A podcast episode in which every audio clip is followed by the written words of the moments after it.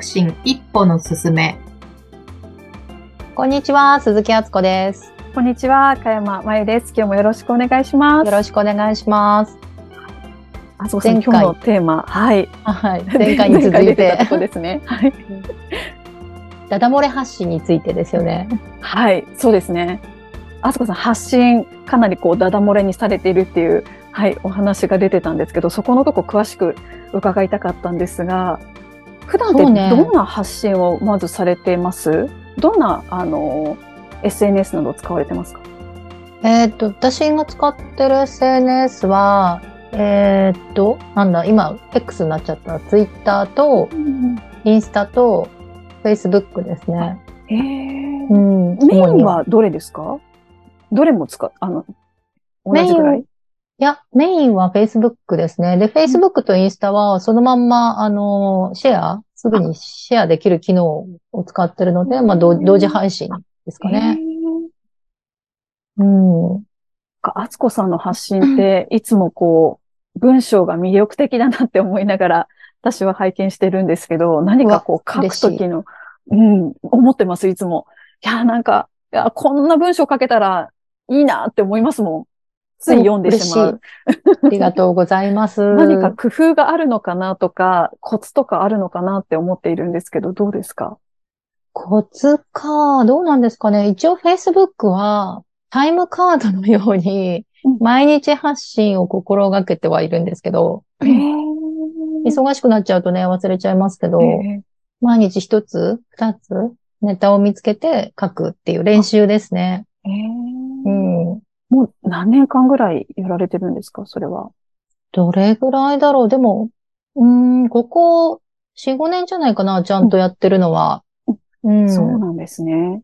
で、マーケティングの友人に、マーケティングを仕事にしてる友人に、こう、言われたこともいろいろこう取り込みつつですね。それこそなんか、一日の出来事をただ、なんかこう、時系列にうん、なんかこう、発信していくっていうことではなくて、うんどういう人で認知されたいのか？うんっていうことを意識して書いた方がいいよって言われて、へえ。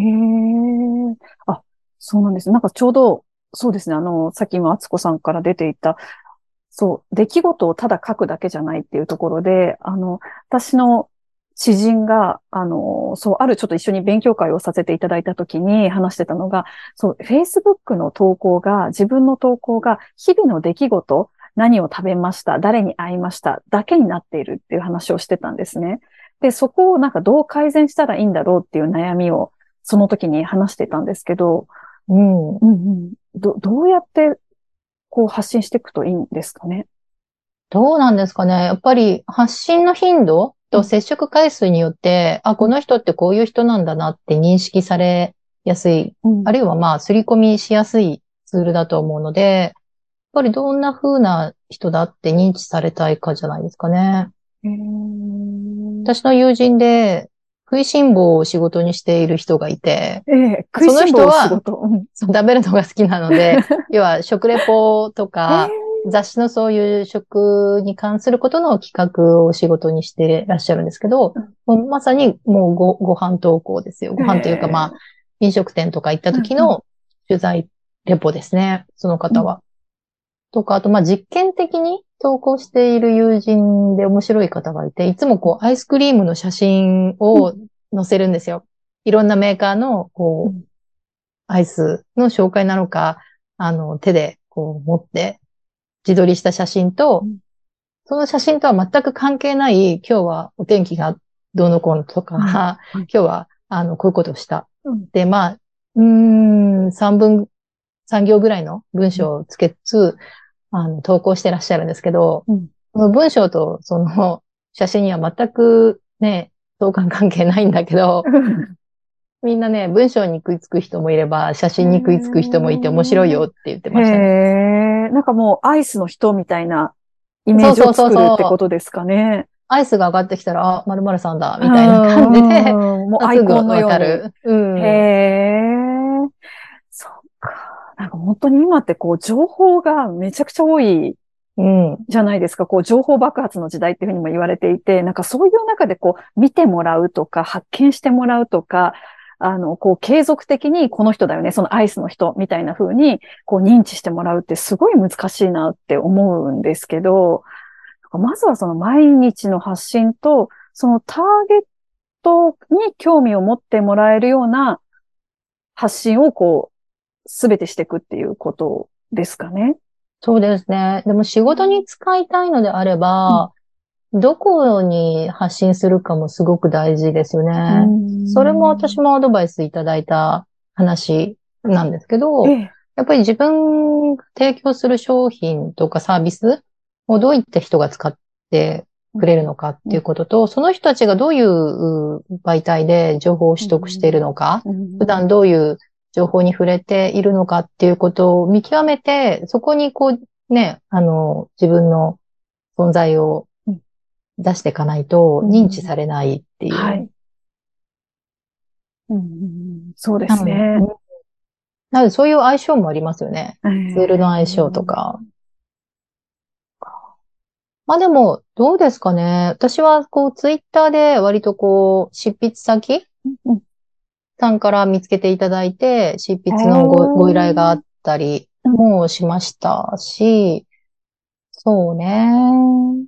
うん。Facebook から今回割と Facebook でつながってくれているフォロワーさんとか友達からスクールの、うん、ご参加も結構まあ、スクールだけじゃなくてイベントのご参加も結構いただいてるし、今趣味でやってる式報読書会も、Facebook でしかアナウンスしてないんですけど、毎回、まあ、10人ぐらい入れ替わり、立ち替わり、皆さん入ってくださるから、ありがたい。やっぱ Facebook と Twitter が相性がいいんですかね。相性がいいというか、こうビジネス系だといいんですかねどうなんですかね？わかんないわかんない。そのね、自分、自分のやってることに、やっぱりね、関係してないと。なんですかね。まあ、あと、何でも情報をね、すべて出せばいいっていうもんでもないし、まあ、面白く情報を届けるにはどうしたらいいかかもしれないですね。でも私は割と自分が文章をコンスタントに書くっていうことを結構今トレーニングしていて、はい、で、それの練習アイテムとして、ツイッターとか、フェイスブックを活用してるっていう感じですかね。へそっか、あすこさんツイッターもされてたんですね。ツイッターもやってます。ええちょっと探してみます。よろしくお願いします。ええそっか、ツイッターって140文字でしたっけ？そうなんです、そうなんです。だから、すごい本当に凝縮、ぎゅっと凝縮して、コンテンツを作る練習。へツイッターも毎日ですか？いや、ツイッターは毎日じゃないですね。うん、うん、でも暇な時だと、暇なっていうか時間がある移動時間の時とかだと、うん、結構こう、ツイートしたい文章をこう、いっぱい思いついちゃうんですけど、うん、そうするとこうね、あの、たくさん続けてアップするのもなと思って、そういう時はなんかこう溜め、溜めてたりして、また投稿忘れを起こしてしまうんですけど。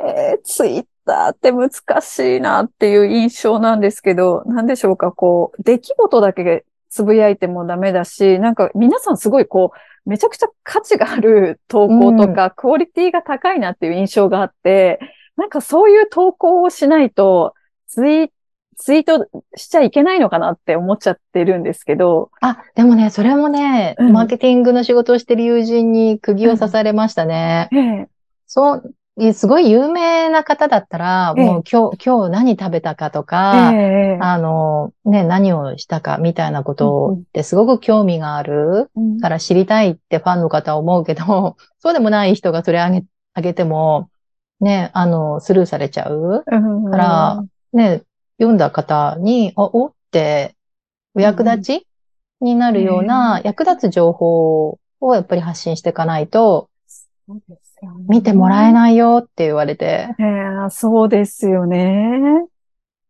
そうだよね、そうだよねって思って。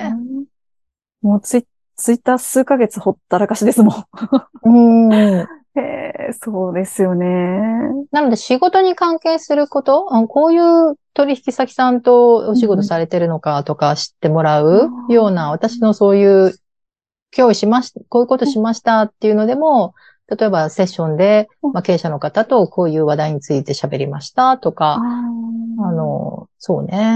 まあ今日はどこどこの会社でトレーニング、こんなのやりましたとかっていう、仕事に関するうん。やったことうん。であるとか、まあ自分があとまあ自分の気になった記事うん。でも仕事に関係する記事のシェアと、あとまあ、しもう本当に仕事の話のお誘いであったり、お役立ちの情報を発信するようにしてますへね。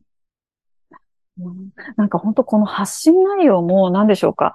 自分の発信ってこう客観的に見見れてないなって思う時があって、うん。はい。なんかこう自分としてはこう日々の気づきとかをいろんなあの SNS でのこう発信に使っているつもりが、そう。だけど、それがこう、なんでしょうか。うん、一貫してないのかなって思う時もあるんですけど、こう引いてなかなか自分の発信って見れてない。うんうん。うん。そう、そういうことってないですか？ああ、どうかな。私本当ダダ漏れにしてるだけなので、どういう風にキャッチしてもらうのかっていうのは、あんまりこう意識してないかもしれないですへね。ーそっか。ダダ漏れ。そうですね。キーワードはダダ漏れですね。うんただ、私が意図的にやってるっていうのは、私がどんな仕事をしてるのかをはいうんを知ってもらうっていうことがうん一番の目的ですえね。えあ、と、私と仕事してみたいなって思う人が見たときに、私の人となりがわかるようなことうんが発信できてたらいいかなって思っては発信してますね。まあ、それ以外はなんかあんまり考えてない。っていうかああとはまあ文章を書く練習と思ってるんで。なので、文章を書く練習っていうところでは、あの、文章がダラダラと長くならないように、あのね、主語と述語があまり離れすぎないようにするとか、不当点も丁寧にそんなに何個も入れないといけないような長文にならない。一文がね、短くなるようにするとか、あと言い回しとかは結構気をつけてますね。気をつけてるっていうか自分も練習だと思ってるので、うん。あの、事実描写とか状況描写とか、そういう気持ちとか考えたことの描写うん。が、なんか分かりやすい言葉なのかとか、うん。面白い言葉なのかとか、うん。そういうのは気にしてるかもしれない。。例えば Facebook の1投稿ってどれくらいの時間をかけて書かれてるんですか？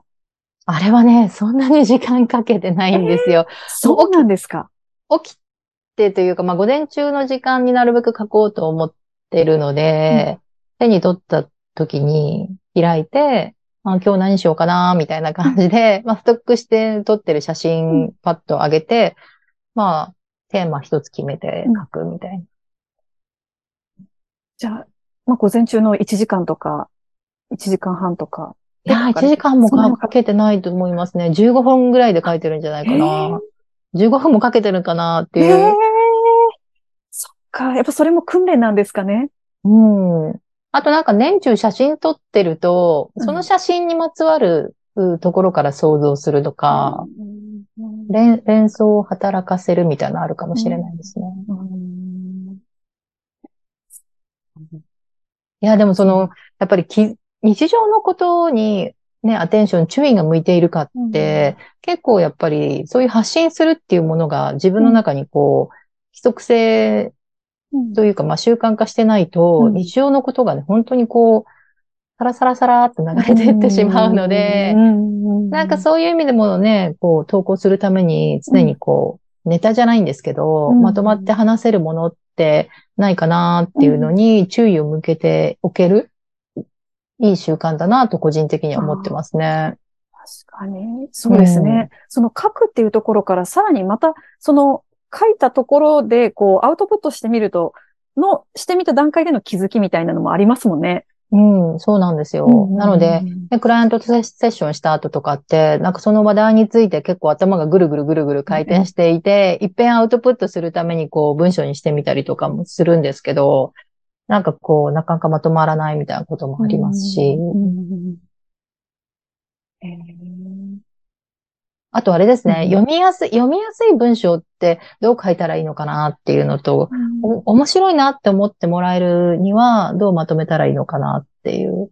なんかそこのリズムみたいなのは意外とこう書くこともそうなんですけど、文章を読むっていうのでもすごくうん意識してますね。うんなので私なんか得てすると論文とかばっかり読んじゃうみたいなところがあるので、そうすると硬い文章になっちゃうじゃないですか。。